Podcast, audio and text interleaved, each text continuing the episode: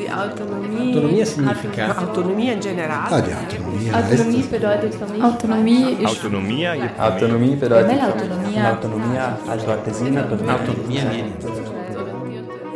Understanding Autonomy. Hallo, mein Name ist Anita Rossi. Willkommen bei Understanding Autonomy, dem Podcast, der Südtirols Autonomie und deren Auswirkungen besser verstehen will. Ich bin eine Südtirolerin, die sich in zwei der drei Landessprachen gleichermaßen daheim fühlt und ich glaube auch Land und Leute recht gut zu kennen. Mi pare infatti di conoscere abbastanza bene la mia terra e la sua gente, ma, ma ora che celebriamo i 50 anni del secondo statuto di autonomia, ho deciso di coglierne anche le sfaccettature, quelle storiche e quelle presenti. Lo reputo importante, perché l'autonomia in fondo ci accompagna ogni giorno, anche quando non è palpabile. Sono felice che mi facciate compagnia in questa ricerca episodi. Autonomie ist für mich ein spannender Austausch mit Menschen und ein tolles Betätigungsfeld. Convivenza, vivere insieme in eh, pace e prosperità. Möglichst viel selbst zu gestalten, aber das bedeutet auch, dass man die Pflicht hat, das in Verantwortung und in Solidarität mit anderen zu tun. Wir sind nicht alleine auf der Welt. Per me l'autonomia è più un concetto individuale. Sie ist eine Grundlage für kulturelle, sozialpolitische Gestaltung, die man immer auch nutzen muss. Das heißt, es ist nichts als ein, ein leeres Blatt Papier, dessen Konturen sozusagen feststehen, auf das du selber schreiben musst. Willkommen also zu diesem, naja, fast unbeschriebenen Blatt Papier, nämlich zur ersten Folge des Autonomie-Podcasts und zu den vielen Stimmen, die diese Reihe bevölkern werden. Beginnen wir damit, uns zu fragen, was das eigentlich ist, Autonomie. In Südtirol stoßen wir beinahe täglich auf den Begriff und sei es auch nur, wenn wir an Schildern vorbeispazieren, auf denen autonome Provinz Bozen Südtirol steht. Wir hören den Begriff im Radio, im Fernsehen, sehen ihn im Netz und in den Online-Medien. Die Autonomie ist jedenfalls in die DNA und in die Geschichte dieses Landes verwoben wie kein zweiter Begriff. Sie bestimmt unseren Alltag, sie bestimmt, wie wir aufwachsen, zur Schule gehen, welche Sprache wir wann in unserer Arbeit verwenden, sie beeinflusst unsere Sicht auf die Welt, auf Ethnie, Sprache und Kultur. Obwohl so richtig in den Vordergrund drängt sich die Autonomie selten, außer in der Politik.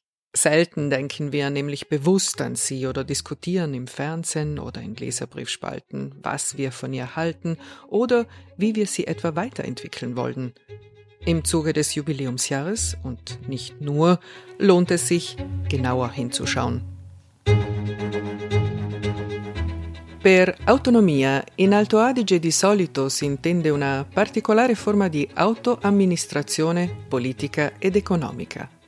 Dopo una lunga lotta per la conquista di maggiori diritti per le minoranze, l'Alto Adige ottenne una prima forma di amministrazione autonoma nel 1948, con l'introduzione della Regione Autonoma Trentino-Alto Adige.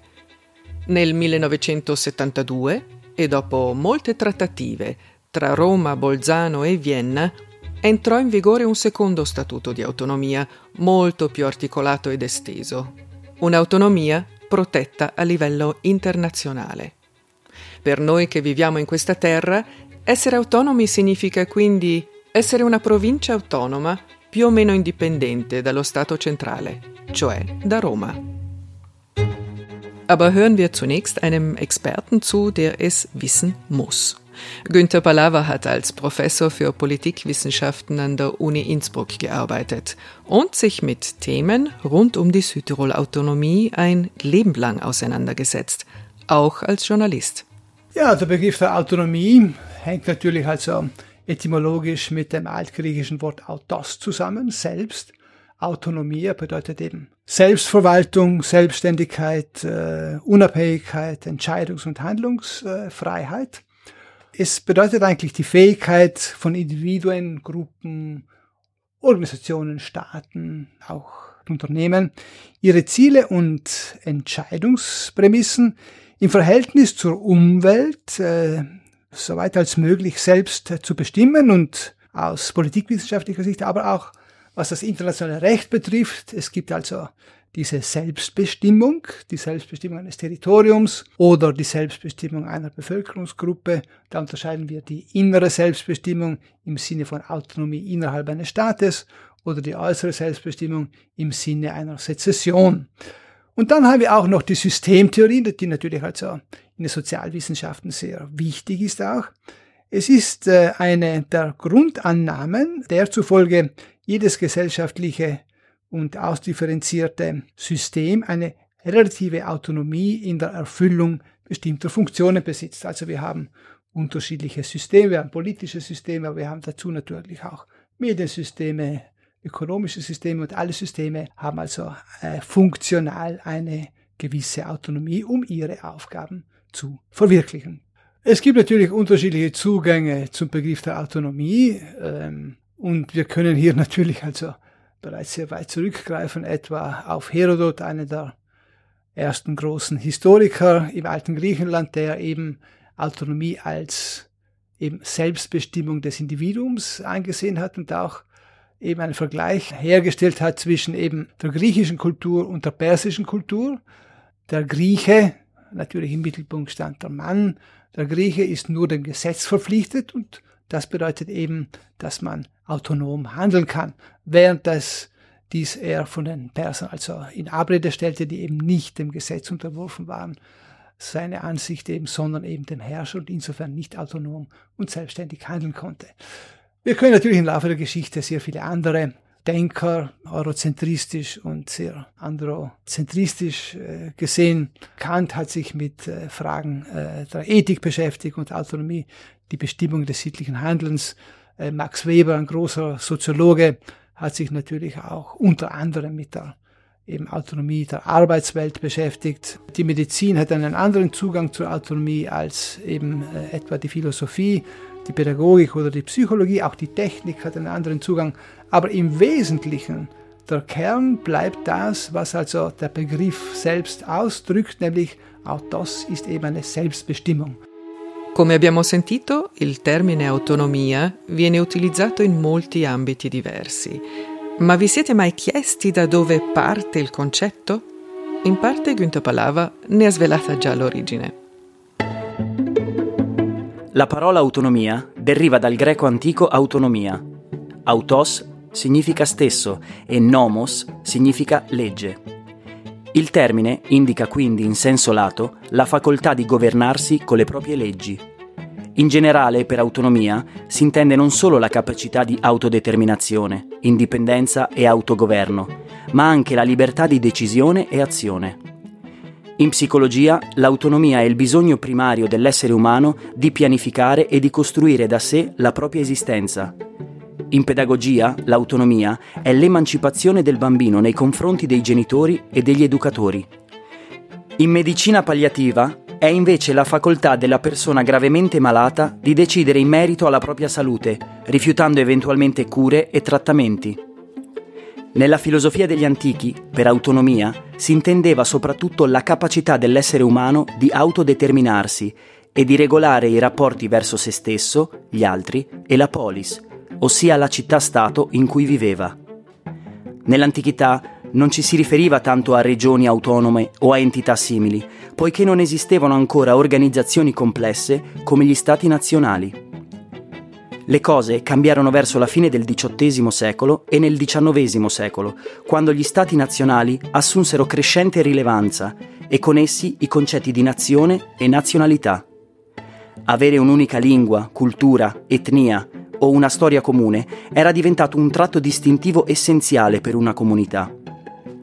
Nel XIX e nel XX secolo queste caratteristiche costituivano il requisito indispensabile per considerare puro uno Stato nazionale. In molti Stati nazionali europei erano però presenti gruppi etnici o religiosi che non si identificavano nel gruppo maggioritario della popolazione. Queste minoranze rivendicavano di frequente il diritto all'autodeterminazione, che poteva significare due cose. Il diritto di decidere sul proprio futuro a livello territoriale ad esempio tramite l'annessione a un altro Stato a cui si sentivano di appartenere, oppure la rivendicazione di maggiori diritti, per disporre di poteri di autogoverno e autogestione più ampi e dunque di maggiore autonomia. Il primo paese a introdurre un'autonomia territoriale è stata la Finlandia, che l'ha concessa alla minoranza svedese delle isole Åland.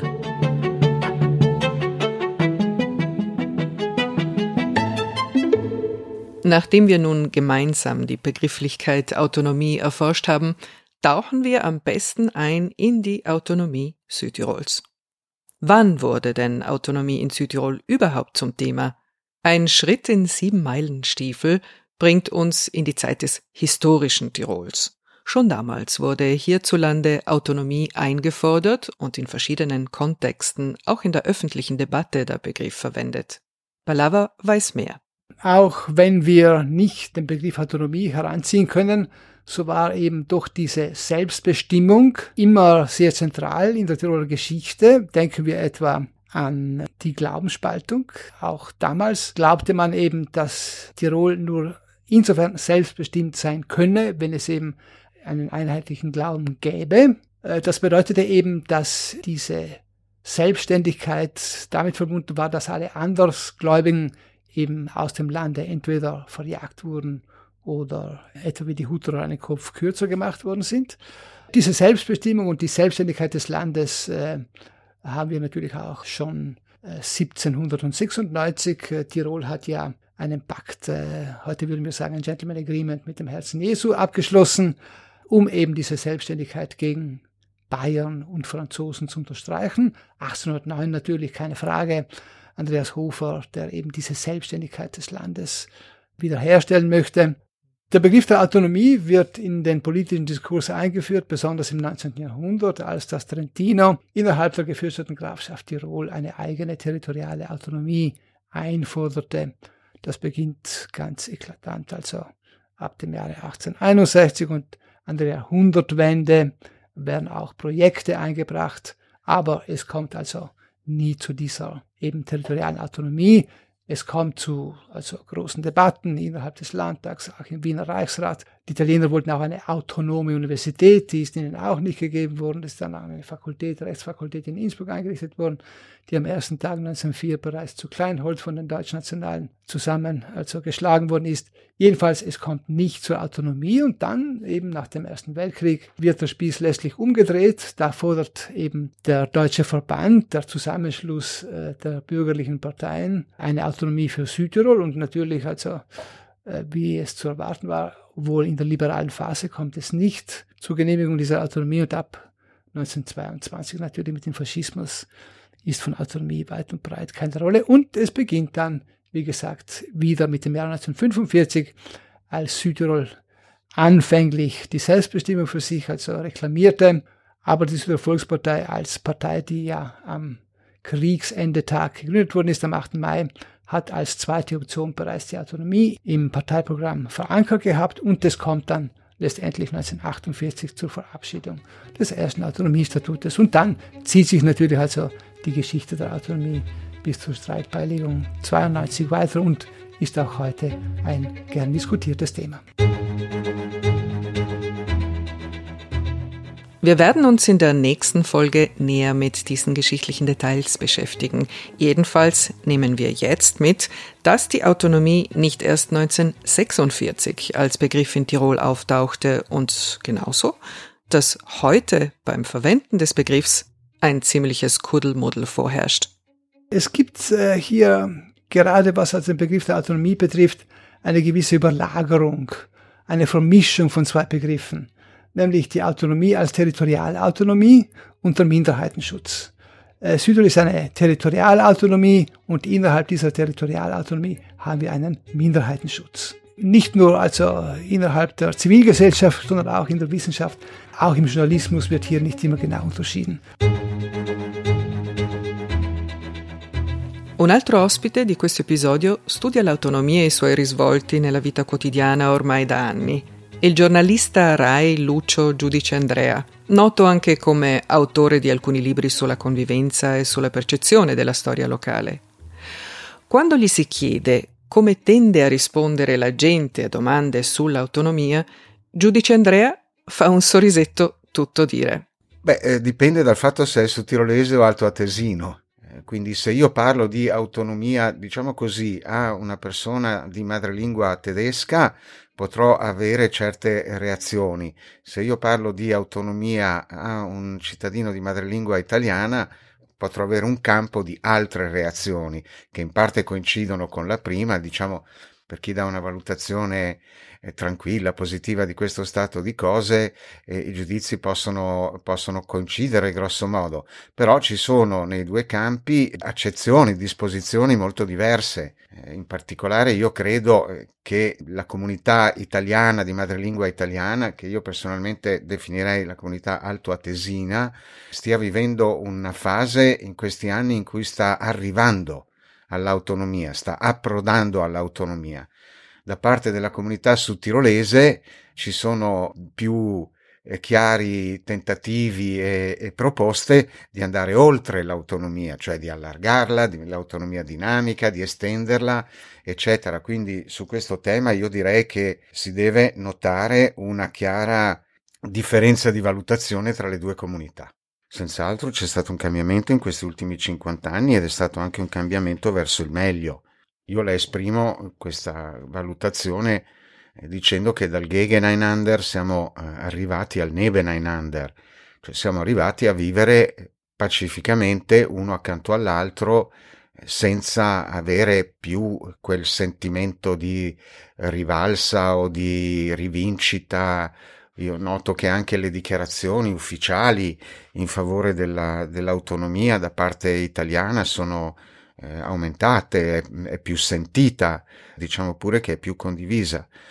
Così come mm, invece da parte sudtirolese ci sono voci che dicono un momento l'autonomia va bene, però bisogna estenderla, bisogna allargarla, bisogna eh, l'autonomia è dinamica e quindi bisogna mm, anche cercare di andare oltre.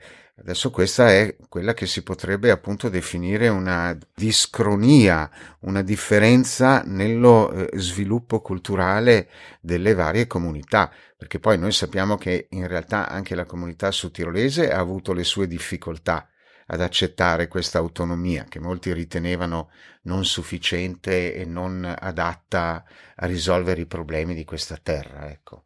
Quindi secondo me sono fatti progressi anche nel, um, nell'acquisire gli strumenti che ci vogliono per vivere insieme, ad iniziare dalla lingua. Il bilinguismo oggi tra la comunità italiana perlomeno è molto più diffuso di una volta e questo è un buon presupposto per, per andare avanti, diciamo.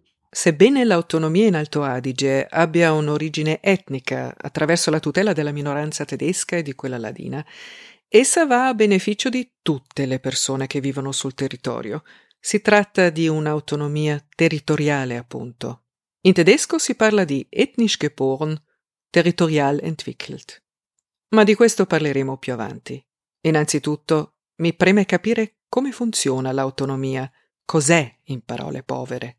L'ho chiesto sia a Lucio Giudice Andrea che a Günther Palava. È un sistema di autogoverno del territorio.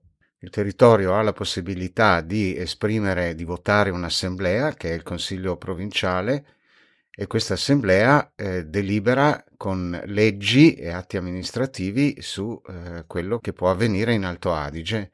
Quindi l'autonomia è prima di tutto un sistema di autoamministrazione in tutta una serie di settori molto importanti che vanno dall'agricoltura all'urbanistica, il commercio e poi se ne sono aggiunti altri eh, strada facendo.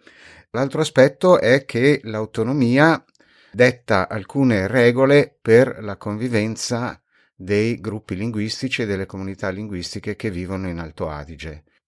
Die Südtirol-Autonomie ist eine Territorialautonomie und in dieser Territorialautonomie haben wir drei autochtone Minderheiten. Heute kommen natürlich auch noch andere Minderheiten dazu. Das politische System, das hier eingeführt worden ist, ist ein sogenanntes dissoziatives System. Das bedeutet, ein dissoziatives Konfliktregelungssystem bedeutet, dass man die Konfliktpartner trennt. Das ist also nicht etwas Besonderes in Südtirol. Es gibt sehr viele Beispiele, wo die Konfliktparteien getrennt werden. Symbolisch können wir auch etwa auf die Berliner Mauer hinweisen, Trennung zwischen Ost und West, aber auch etwa in Zypern gibt es heute noch einen Zaun der Türken und Griechen trennt und, und, und. Also die Trennung ist ein sogenanntes Konfliktlösungssystem und auch in Südtirol ist das angewandt worden. Wir sehen, es gibt nicht eine räumliche Trennung, auch eine räumliche Trennung, wenn wir also die getrennten Schulen ansehen, aber vor allem gibt es auch eine soziale Trennung. Dieses dissoziative Konfliktregelungssystem befindet sich auf dem Wege zu einem assoziativen Konfliktregelungssystem, wo es also eine stärkere Kooperation zwischen den Sprachgruppen gibt. Denken wir etwa an das Projekt einer gemeinsamen Bibliothek. Aufgepfropft auf diesem dissoziativen Konfliktlösungssystem finden wir ein sogenanntes Konkordanzsystem. Das Konkordanzsystem ist im Gegensatz zum Konkurrenzsystem ein System, wo also Mehrheitsentscheidungen relativiert sind. Also nicht die Mehrheit entscheidet, sondern alle zusammen sollten entscheiden. Und dieses Konkordanzsystem äh, weist also vier zentrale Komponenten auf. Es beruht auf dem Prinzip der möglichst, also Einbindung aller äh, Sprachgruppen in die Entscheidungsprozesse. Wir sehen das etwa in der Südtiroler Landesregierung. Dort müssen die Sprachgruppen aufgrund ihrer Stärke im Landtag vertreten sein. Auch wenn die Volkspartei 50 Jahre lang die absolute Mehrheit hatte, konnte sie nie alleine regieren, weil auch verhältnismäßig die dänische Sprachgruppe vertreten sein musste. Und heute gibt es auch eine Variante, damit auch die ladinische Sprachgruppe in der Landesregierung vertreten sein kann, zumindest nicht. Das zweite ist also der ethnische Proporz, nämlich die proportionale Verteilung von Ressourcen, auch von Arbeitsplätzen und auch was also politische Gremien betrifft, also die Aufteilung aufgrund der Stärke der Sprachgruppen. Das dritte Prinzip bedeutet also, dass es eine Entscheidungsautonomie der jeweiligen Sprachgruppe, das betrifft vor allem Kultur und Bildung.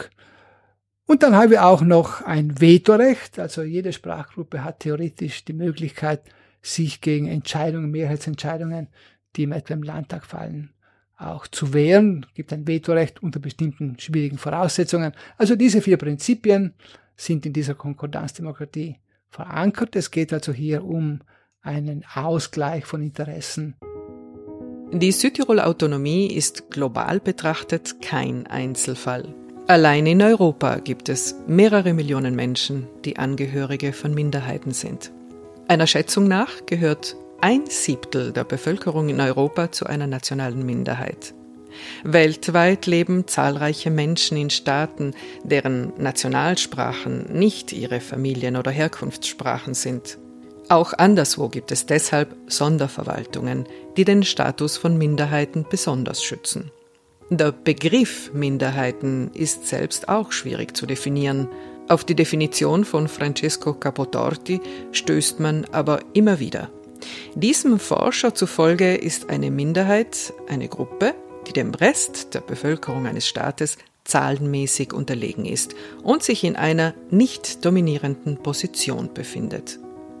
Minderheiten unterscheiden sich darüber hinaus häufig in ethnischen, religiösen oder sprachlichen Merkmalen von der Mehrheitsbevölkerung und Minderheiten zeichnen sich gern durch ein Gefühl von Solidarität aus, wenn es zum Beispiel um Fragen der Sprache oder der Traditionen geht.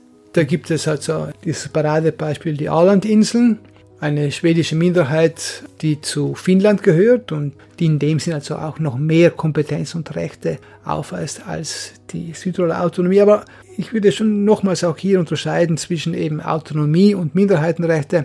Es wird in der Zwischenzeit in Südtirol immer nur über die Autonomie diskutiert, da geht es um Kompetenzen, aber Minderheitenrechte stehen nie oder jedenfalls stehen seit langer Zeit nicht zur Debatte, weil wir eigentlich die Minderheitenrechte unter Dach und Fach haben.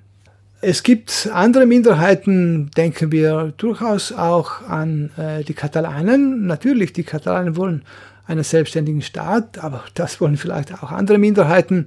Auch Korsika wollte vor nicht wenigen Jahren eine Abspaltung von Frankreich und das gilt natürlich auch äh, für andere Minderheiten. Denken wir etwa auch die ungarische Minderheit in Rumänien, denken wir an die Türken äh, in Bulgarien. Es gibt keinen Staat in Europa, der keine ethnischen Minderheiten aufweist. Es gibt natürlich auch starke Sprachgruppen, die letztendlich an einen Staat gemeinsam verwalten. Denken wir an die Wallonen und die Flamen in Belgien, die sich nicht immer grün sind und es zu veritablen Problemen kommt, weil eben die Wallonen nicht flämisch sprechen und die Flamen nicht französisch ja, äh, das hat dann eher ungute Auswirkungen bis zu Eisenbahnunglücken, weil man sich nicht versteht sprachlich. Aber es gibt natürlich auch andere Minderheiten, die kleinere Minderheiten wie die Sorben in Deutschland oder die Schotten in Großbritannien. Also wir sehen, es gibt äh, Modelle, wo es durchaus funktioniert und wo auch die Minderheit als Minderheit auch weiterhin Bestand hat. Mit der globalen Dimension von Autonomien werden wir uns in einer der nächsten Podcast-Folgen beschäftigen.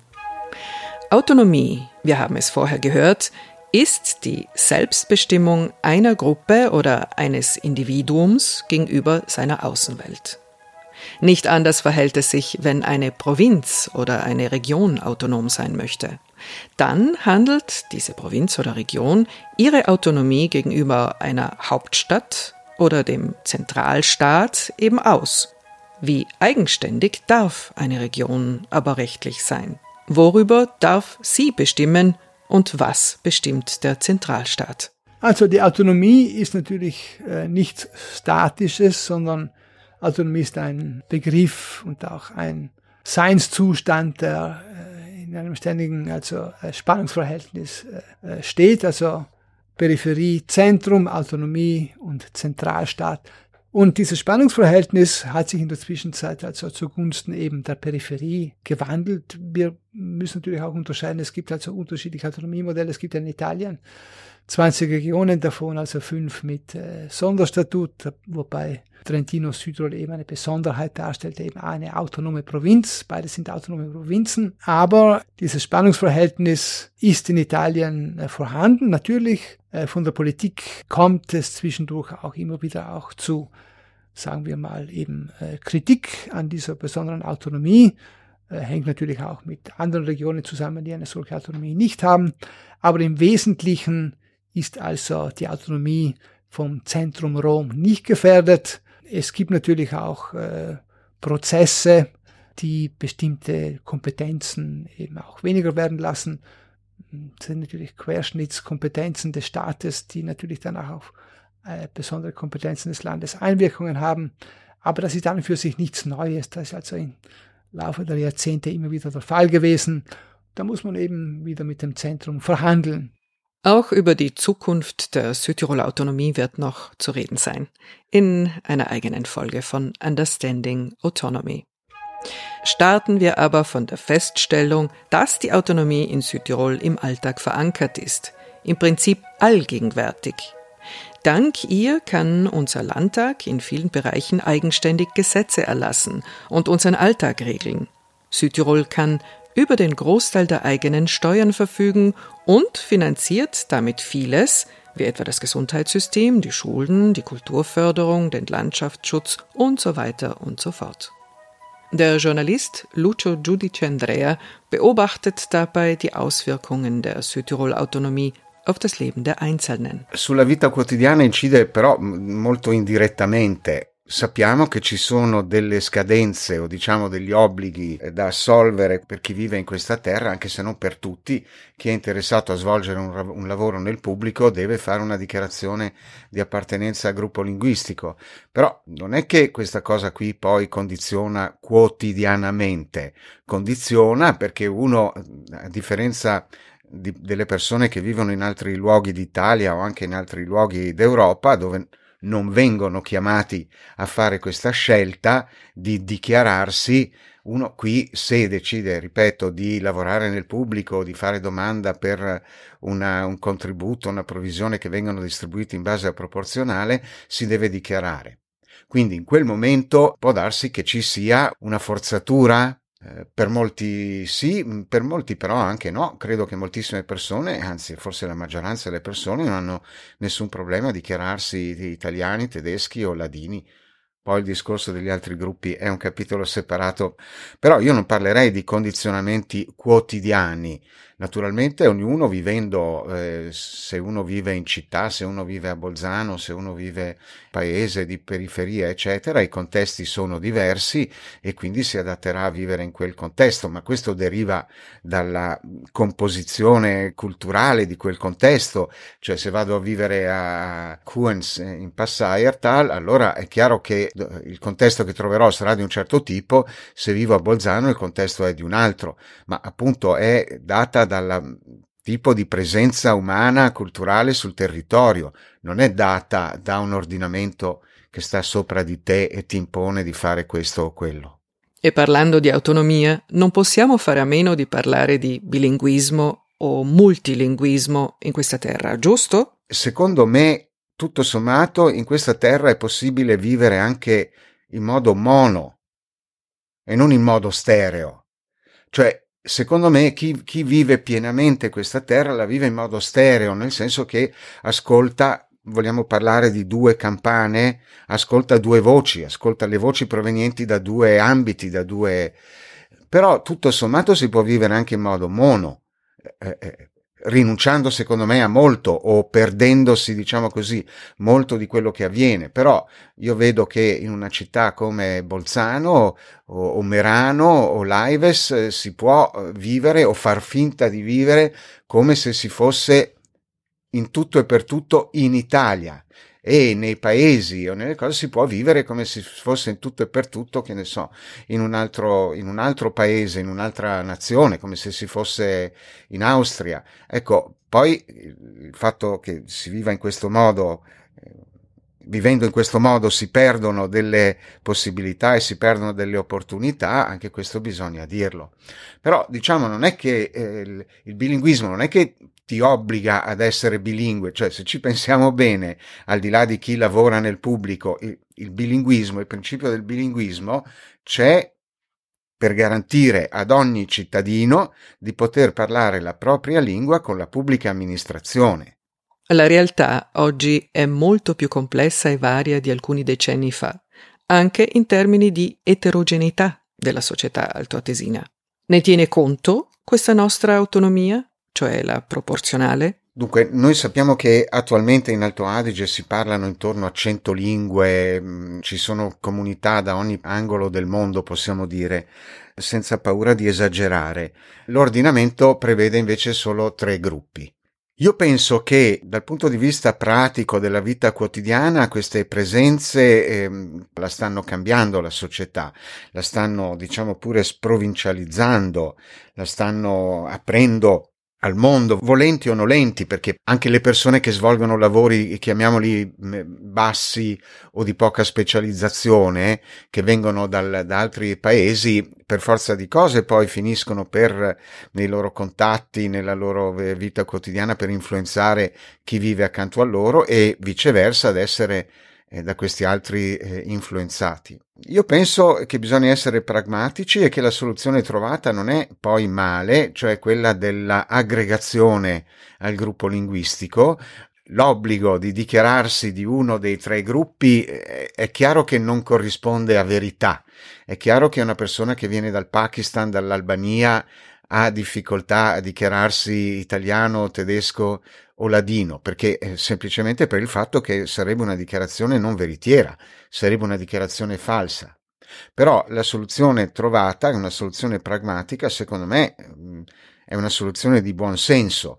Noi teniamo questi tre gruppi perché questi sono i gruppi storicamente assestati e, residenti eh, in questa terra e con il meccanismo dell'aggregazione come dire, salviamo l'impianto. Tra l'altro mi pare di eh, aver capito che eh, le aggregazioni quindi le aggregazioni di per esempio una persona che viene dal Pakistan o dall'Africa o dal Sud America che si aggrega a questo, quest'altro o quell'altro gruppo sono eh, in linea di massima proporzionali anche queste, cioè si nota che eh, le, le persone si aggregano effettivamente secondo proporzionale. E questo è anche spiegabile secondo me nel fatto uno che va a lavorare nelle valli ladine è facile che poi si aggregherà a quel gruppo, uno che lavora a Bolzano e quindi in questo modo le aggregazioni in buona sostanza rispecchiano quella che è comunque la proporzionale tra le persone residenti in questa terra. A parte il discorso linguistico ed etnico, dell'autonomia in termini molto pratici approfittiamo tutti e tutte.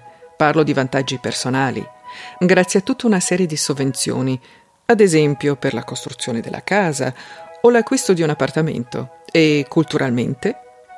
L'assetto culturale e la prosperità di una vita culturale delle singole minoranze sono fortemente promosse dall'ordinamento dell'autonomia. Hätte man einem Südtiroler vor 60 Jahren gesagt, Südtirol werde einmal als Erfolgsgeschichte bezeichnet werden oder gar als eine solche in die Geschichtsbücher eingehen, er hätte wohl ungläubig die Hände über den Kopf zusammengeschlagen. Damals war Südtirol kein reicher Landstrich und war von Abwanderung, vor allem der deutschsprachigen Landbevölkerung, ins Ausland geprägt. Die unzureichende Umsetzung des ersten Autonomiestatuts, welches die Minderheiten eigentlich schützen sollte, schürte damals den Unmut auf deutscher Seite und ließ separatistische Tendenzen erstarken. Bombenanschläge, die Präsenz der italienischen Armee und Zustände, die von jenen in Nordirland nicht weit entfernt waren, hatten das Land fest im Griff. Politikwissenschaftlerinnen und Verfassungsjuristinnen sprechen der Einführung des zweiten Autonomiestatuts eine große Rolle in der Befriedung des Konflikts zu.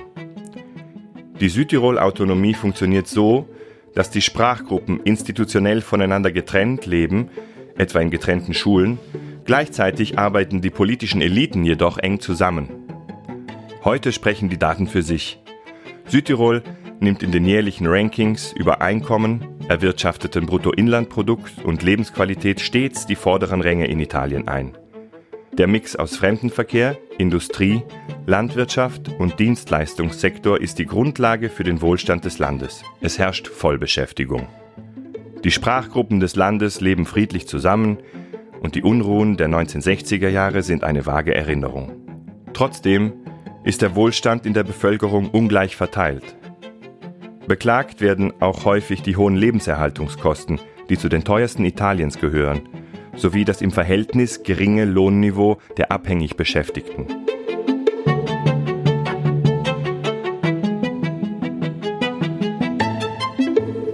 Dal punto di vista economico, l'Alto Adige si trova in una buona posizione rispetto ad altre regioni. Ma oltre a questo aspetto economico c'è anche quello sociale, che spesso ne ha un riflesso. Il conflitto in Alto Adige è stato rapidamente pacificato grazie a regole chiare. Da un lato, queste regole mirano alla cooperazione tra i gruppi linguistici. Pensiamo al lavoro politico nel Consiglio provinciale, per esempio. E dall'altro alla loro separazione molto netta, ad esempio nell'ambito della scuola. Il giornalista giudice Andrea analizza la situazione. L'autonomia è una storia di successo a metà perché l'autonomia ha consentito di superare la conflittualità tra le maggiori comunità linguistiche di questa terra, cioè quella di madrelingua tedesca e quella di madrelingua italiana, e ha dettato una serie di regole e di, chiamiamole anche barriere se vogliamo, per garantire la convivenza pacifica. E quindi da questo punto di vista l'autonomia è una storia di successo. Poi, eh, guardando oltre, si possono vedere anche i, dei limiti dell'autonomia perché quello che siamo riusciti a fare è di sostituire, diciamo, il Gegeneinander, cioè il vivere l'uno contro l'altro delle comunità, siamo riusciti a sostituirlo con un Nebeneinander, eh, cioè con un vivere uno accanto all'altro.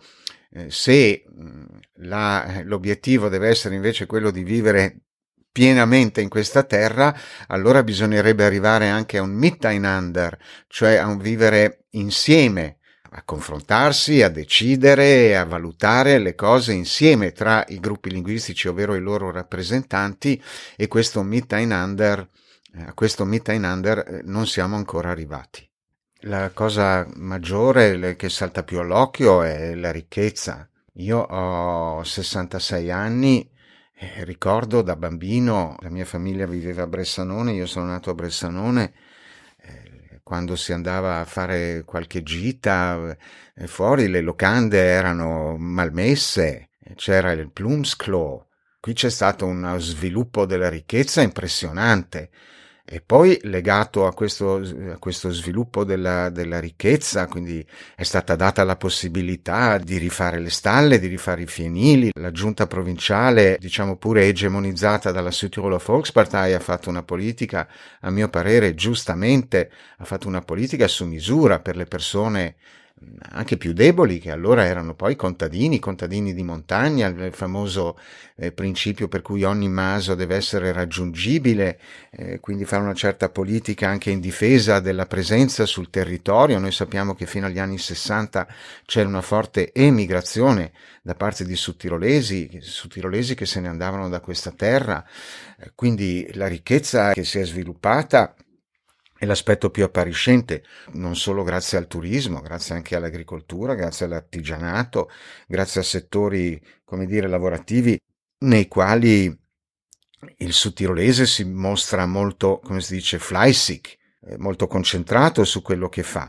Poi, secondo me, un altro eh, aspetto in parte derivante da questo è una certa emancipazione, emancipazione anche culturale, non si trovano più in quella condizione, diciamo, di povertà, di, di, povertà di mezzi, ma di povertà anche di, di, idee, di formazione, in cui eh, l'unica cosa che restava da fare era affidarsi a coloro che sanno. No? Mi disse una volta un, un, un contadino a una Landesversammlung della Südtiroler Volkspartei quando elessero Siegfried Brugger, quindi deve essere negli anni 90, nuovo Obmann, finiva l'era dei padri di Maniago, di Ritz, eh, un contadino mi disse il studio lo hanno, cioè adesso siamo guidati da persone che hanno studiato, questo era allora forse ancora indice di una certa mentalità che si adegua al paternalismo, no? Penseranno ben quelli che stanno sopra cosa, cosa va bene per noi. Ecco, questa mentalità è superata e quindi in questo senso la ricchezza e il benessere ha portato anche emancipazione, chiamiamola pure politica, da un sistema che prima era completamente in mano ad un partito. Nichtsdestotrotz gilt die Südtirol-Autonomie weltweit als ein Beispiel für erfolgreichen Minderheitenschutz. In den 1990er Jahren kam der Spruch von der weltbesten Autonomie auf, die die Südtiroler Politik heute noch gern verwendet. Im September 2022 erhielt das Modell sogar eine besondere Anerkennung in New York von den Vereinten Nationen. Wir haben bis jetzt viele Vorzüge dieses Modells gehört. Freilich auch einige Grautöne wurden angeschnitten, aber gibt es dezidiert auch Nachteile? Kann es auch negativ sein, in der Südtirol-Autonomie zu leben, in einer autonomen Insel in den Alpen?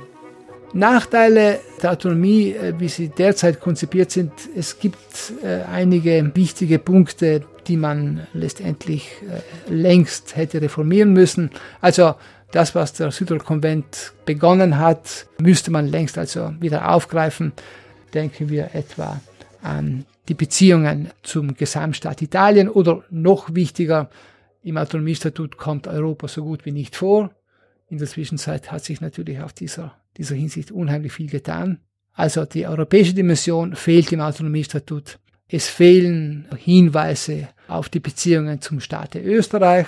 Es fehlen Hinweise auf die Europaregion Tirol, Südtirol, Trentino. Es fehlen also sämtliche Bereiche, die die Außenbeziehung äh, der Autonomie eben äh, regelt oder zumindest die Rahmenbedingungen absteckt. Es gibt Defizite, was also das Innenverhältnis äh, betrifft.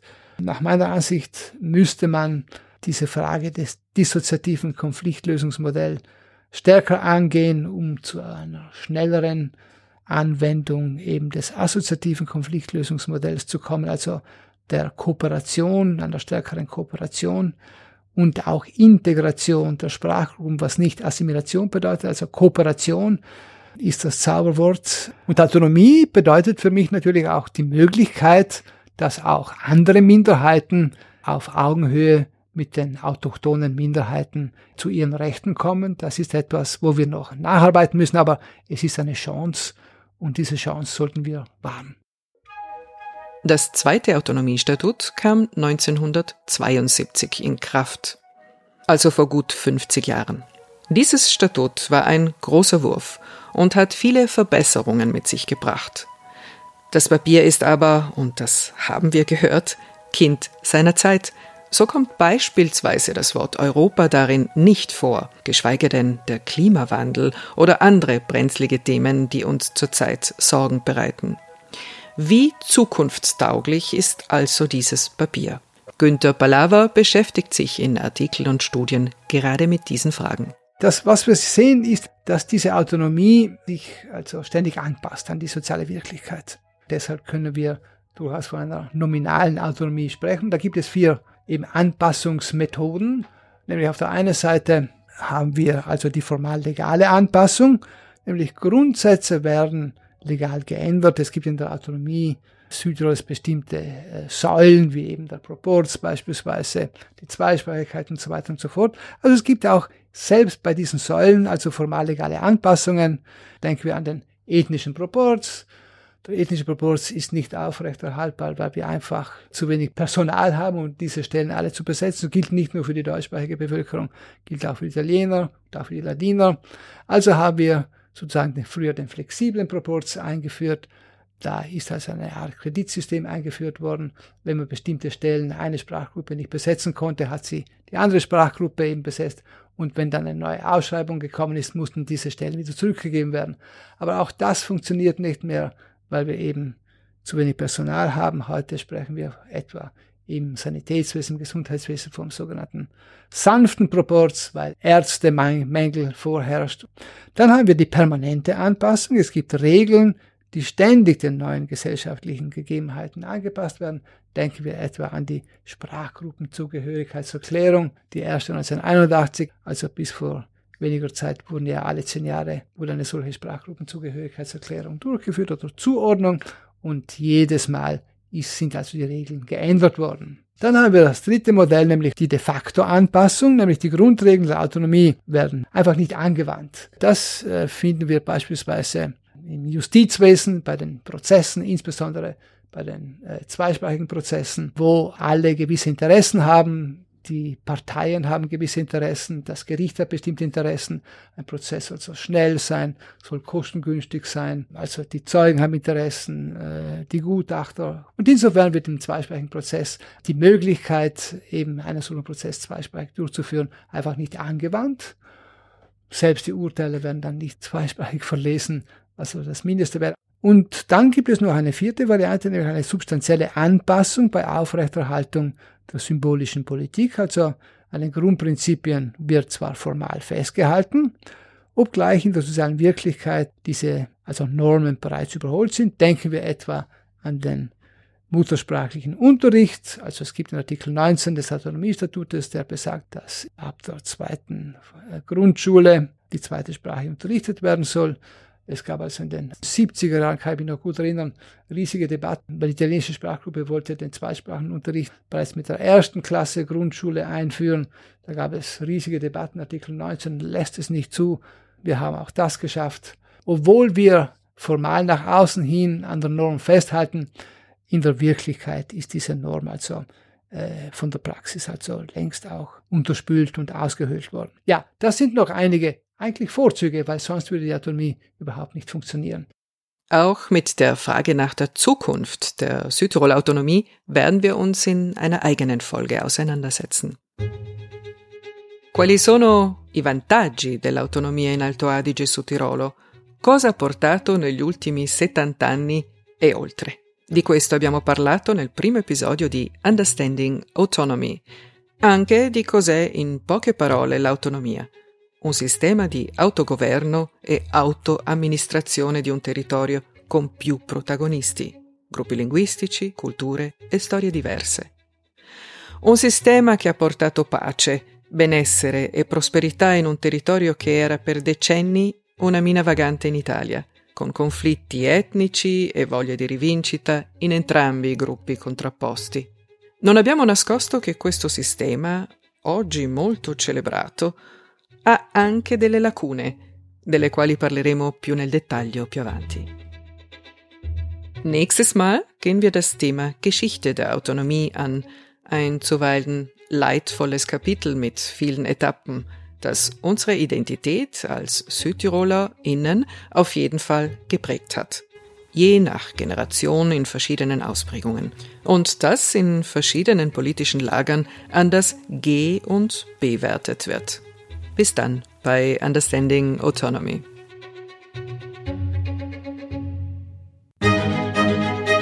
Das war Understanding Autonomy, eine Podcast-Serie der autonomen Provinz Bozen-Südtirol in Zusammenarbeit mit dem Center for Autonomy Experience von Eurac Research.